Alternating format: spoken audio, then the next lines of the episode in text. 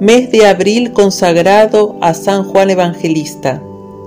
Escrito por una religiosa del convento de la enseñanza de Santiago de Compostela.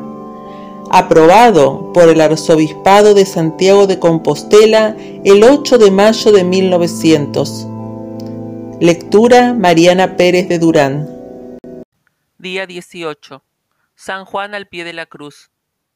Si está abierta la puerta al corazón de Cristo nuestro Señor, entremos en él. Aprenderemos allí todas las virtudes. Recibiremos gracias abundantes para poner en práctica lo que este mismo corazón divino nos pida, de vencimiento y sacrificio. Súplica.